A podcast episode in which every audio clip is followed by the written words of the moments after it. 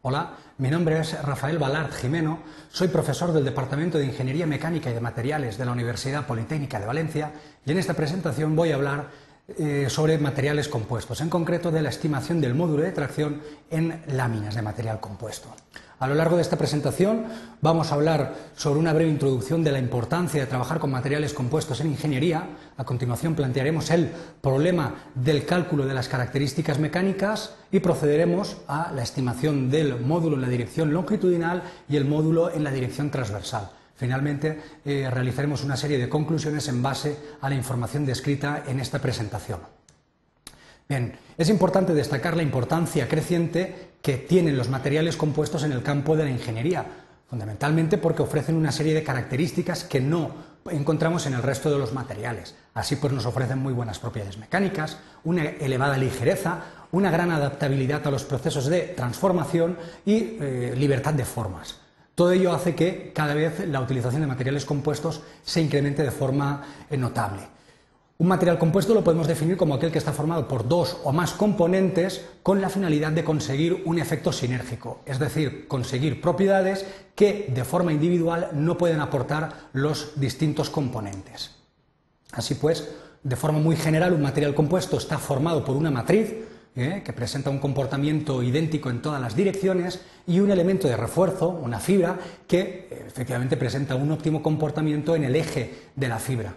Eh, la combinación de la fibra con la matriz nos va a dar lugar a un material con un marcado comportamiento anisotrópico. De ahí que sea interesante estimar las propiedades del material compuesto en diferentes direcciones, en concreto la dirección longitudinal eh, o dirección de la fibra y la dirección transversal o perpendicular o normal a la dirección del eje de la fibra. Bien, veamos el planteamiento del problema. Partimos de un material compuesto que está formado por una matriz y un elemento de refuerzo eh, completamente lineal eh, y de longitud eh, exacta, igual, idéntica a la de la matriz del material compuesto. En este material podemos considerar dos direcciones principales, la dirección 1, marcada con flechas azules, que es la dirección longitudinal, y la dirección perpendicular o normal, marcada con flechas rojas, que es precisamente la dirección en la que no, en la que no trabajan las fibras.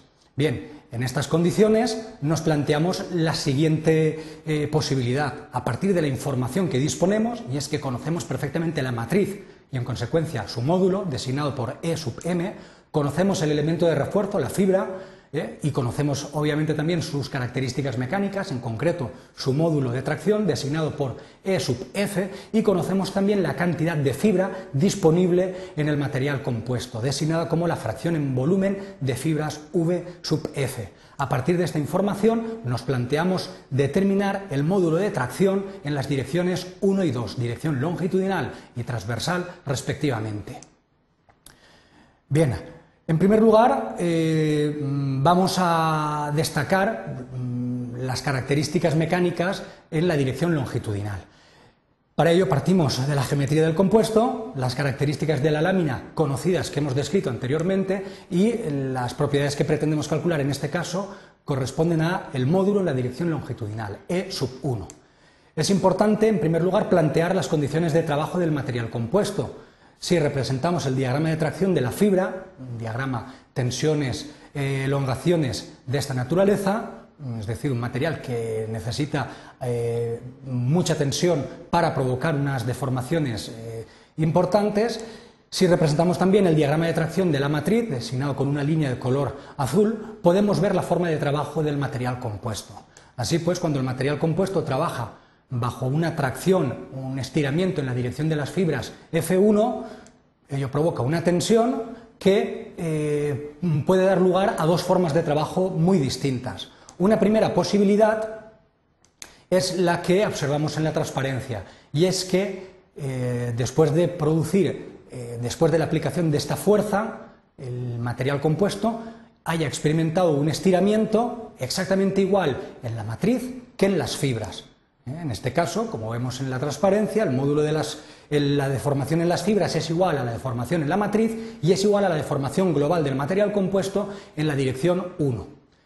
También puede ocurrir, por contra, que, como apreciamos en, el gráfico de tracción, la matriz bajo el nivel de tensiones sigma 1 experimenta mucha más deformación que la, que la fibra epsilon sub f, pues puede ocurrir que cada uno de los materiales se deforme según marca el diagrama de tracción. En este caso, el caso 2, la matriz se deformará mucho más que la fibra, ¿eh? como podemos apreciar en la transparencia, y esto nos dará lugar a que fibra y matriz se despeguen, de tal manera que, eh, debido a la pérdida de adherencia, el material ya no está trabajando como un compuesto. Por eso es absolutamente necesario que la deformación en la fibra y en la matriz sean idénticas. De hecho, es la deformación en la fibra la que restringe la, deformación en la matriz. Por eso hemos marcado con, eh, con, color verde la primera de las situaciones porque es la situación real que nos vamos a encontrar en el trabajo de un material compuesto. En estas condiciones podemos asegurar que al aplicar una fuerza F1 en la dirección longitudinal, esta fuerza la soportan entre la fibra y la matriz. Lógicamente, la fibra, al ser el elemento de refuerzo, va a soportar mucha más fuerza, pero en principio se reparte entre los dos componentes. Y una de las premisas que hemos establecido previamente es que la deformación en la fibra y en la matriz son idénticas, y es precisamente la deformación del compuesto en la dirección longitudinal. Así pues, epsilon sub f es igual a epsilon sub m y coincide con la deformación o epsilon en el material compuesto. A partir de estas premisas ya podemos deducir la expresión del módulo longitudinal. Partiendo de la expresión general del reparto de las fuerzas, donde la fuerza aplicada en la dirección longitudinal F1 es igual a la fuerza soportada por la matriz más la fuerza soportada por las fibras, si tenemos en cuenta que la tensión es igual a la fuerza partida por el área, si sustituimos cada término de la expresión general del reparto de fuerzas por su correspondiente producto entre tensiones y áreas, nos queda una expresión como esta, donde cada uno de los términos eh, se ve identificado con un color distinto en relación a la expresión general del reparto de fuerzas.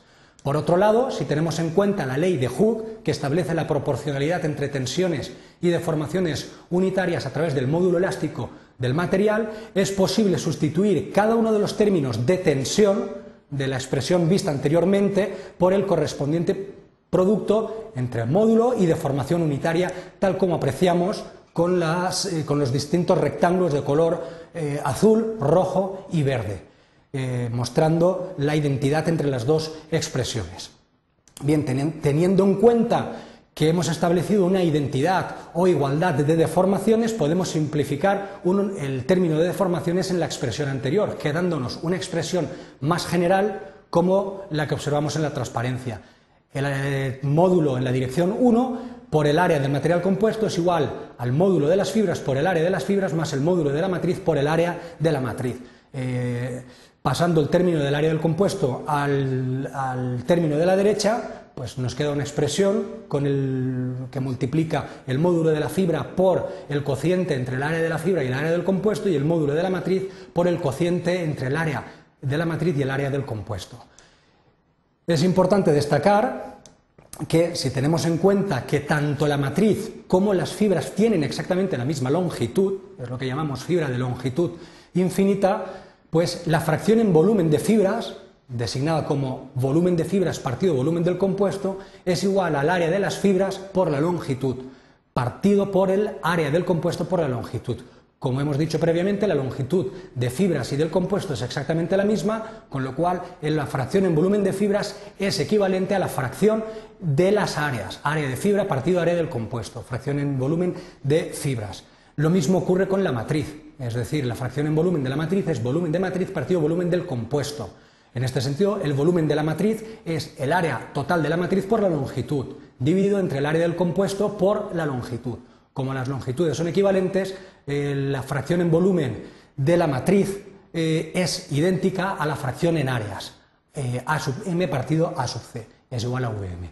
Bien, teniendo en cuenta estas consideraciones, la expresión eh, inicial la podemos resumir de esta manera. Módulo en la dirección longitudinal o dirección 1 es igual al módulo de las fibras por fracción en volumen de fibras, marcado con color rojo, y más el módulo de la matriz por la fracción en volumen de la matriz, marcado con rectángulos de color azul. Teniendo en cuenta que la fracción en volumen de matriz más la fracción en volumen de las fibras es igual a la unidad, esta expresión se puede mostrar eh, de esta manera. Módulo en la dirección longitudinal es igual a módulo de las fibras por la fracción en volumen de fibras más módulo de la matriz por 1 menos fracción en volumen de fibras, que efectivamente coincide con lo que denominamos la regla de las mezclas. Esta es la expresión para calcular el módulo en la dirección longitudinal. Para llevar a cabo el cálculo en el módulo en la dirección transversal, pues en este caso tenemos el material compuesto, ¿eh? pero en este caso tenemos las fuerzas, en este caso fuerza 2, trabajando en la dirección perpendicular, la dirección transversal. En estas condiciones, cada una de las fibras tiene una altura un espesor determinado designado como h sub f y la matriz tiene un espesor o altura designado como h sub m. Bien, cuando se produce el estiramiento como consecuencia de la fuerza 2, se produce un estiramiento en esa, un alargamiento en esa dirección, dirección 2, que da lugar a un aumento de espesor de las fibras y un aumento de espesor o altura en la matriz, tal como vemos en el gráfico. En este caso, podemos establecer una condición de trabajo de igualdad de fuerzas, es decir, fuerza 2 es igual a la fuerza soportada por las fibras y es igual a la fuerza soportada por la matriz, con lo cual las tensiones de trabajo del material compuesto en la dirección 2 van a ser exactamente iguales a las condiciones de trabajo de las fibras y de la matriz, sigma sub F y sigma sub M respectivamente. Sin embargo, en este caso tenemos una condición de trabajo de aditividad de deformaciones. Es decir, el incremento total de altura en el material compuesto va a ser igual al incremento total de altura de todas las fibras más el incremento total de altura de la, matriz eh, del material compuesto. Partiendo de esta expresión, ya podemos eh, calcular el módulo en dicha dirección transversal. el incremento de altura en cada una de, los componentes, compuesto, fibra y matriz, se puede definir como el alargamiento unitario de cada uno de los componentes por la altura inicial de cada uno de los componentes. Así, eh, la expresión anterior nos queda identificando las distintas partes de la expresión con rectángulos de distintos colores como esta donde el alargamiento unitario en la dirección 2 por la altura del material compuesto es igual al alargamiento unitario de las fibras por el sumatorio de las alturas de todas las fibras más la, deformación unitaria de la matriz por la suma de las alturas de eh, todos los componentes de matriz en el material compuesto. Teniendo en cuenta eh, la, expresión de la ley de Hooke, donde tensión es igual a módulo por deformación, si sustituimos cada uno de los términos de esta expresión por el correspondiente cociente entre tensión y módulo, nos queda esta expresión donde se muestra la identificación de los distintos términos con la expresión anterior. Por otro lado, si, eh, como hemos visto anteriormente, existe igualdad de tensiones en estas condiciones de trabajo, de tal manera que la tensión, eh, el elemento 2 es igual a la tensión en las fibras y a la tensión en la matriz. Se puede simplificar el término tensión de la expresión anterior. Por otro lado, si de manera similar a conforme hemos hecho con las áreas, identificamos el sumatorio de la, altura de las fibras con respecto a la altura total del material compuesto con la fracción en volumen de, fibras y también identificamos el sumatorio de las alturas de la matriz con respecto a la del compuesto con la fracción en volumen de la matriz, esta expresión queda simplificada de esta manera, donde cada uno de los términos sustituidos se muestra con rectángulos de distinta coloración. Operando en esta expresión obtenemos la expresión general del módulo eh, de tracción en la dirección transversal o dirección E2, siendo igual al cociente entre el producto de los módulos de fibra y de la matriz partido por el módulo de las fibras por 1 menos la fracción en volumen de fibras más el módulo de la matriz por la fracción en volumen de fibras. Teniendo en cuenta estos resultados, eh, podemos establecer como conclusiones lo siguiente. Los materiales compuestos tienen un marcado comportamiento direccional eh, debido a la presencia de un elemento eh, lineal, como son las fibras de refuerzo. Y ello va a dar lugar a que tengamos materiales con comportamiento anisotrópico. Las características mecánicas van a estar muy ligadas a la dirección que consideremos. En un material donde no hay orientación de las fibras, forman un ángulo cero con las direcciones principales, vamos a tener dos direcciones principales, la 1 longitudinal y la 2 perpendicular o transversal. Los módulos se calculan con las siguientes expresiones, el módulo longitudinal según la regla de las mezclas y el módulo transversal eh, como el, cociente entre el producto de los módulos partido entre la expresión, eh, una expresión que multiplica el módulo de las fibras por la fracción eh, en volumen de la matriz, es decir, 1 menos VF más el módulo de la matriz por la fracción en volumen de las fibras. Todo ello eh, eh, con la finalidad de que, teniendo en cuenta que el material compuesto con una sola lámina va a tener comportamiento anisotrópico, deberemos trabajar con estructuras de tipo laminado, orientando cada una de las capas con distintos ángulos para obtener estructuras isotrópicas que tienen más aplicación en el campo de la ingeniería. Muchas gracias por su atención.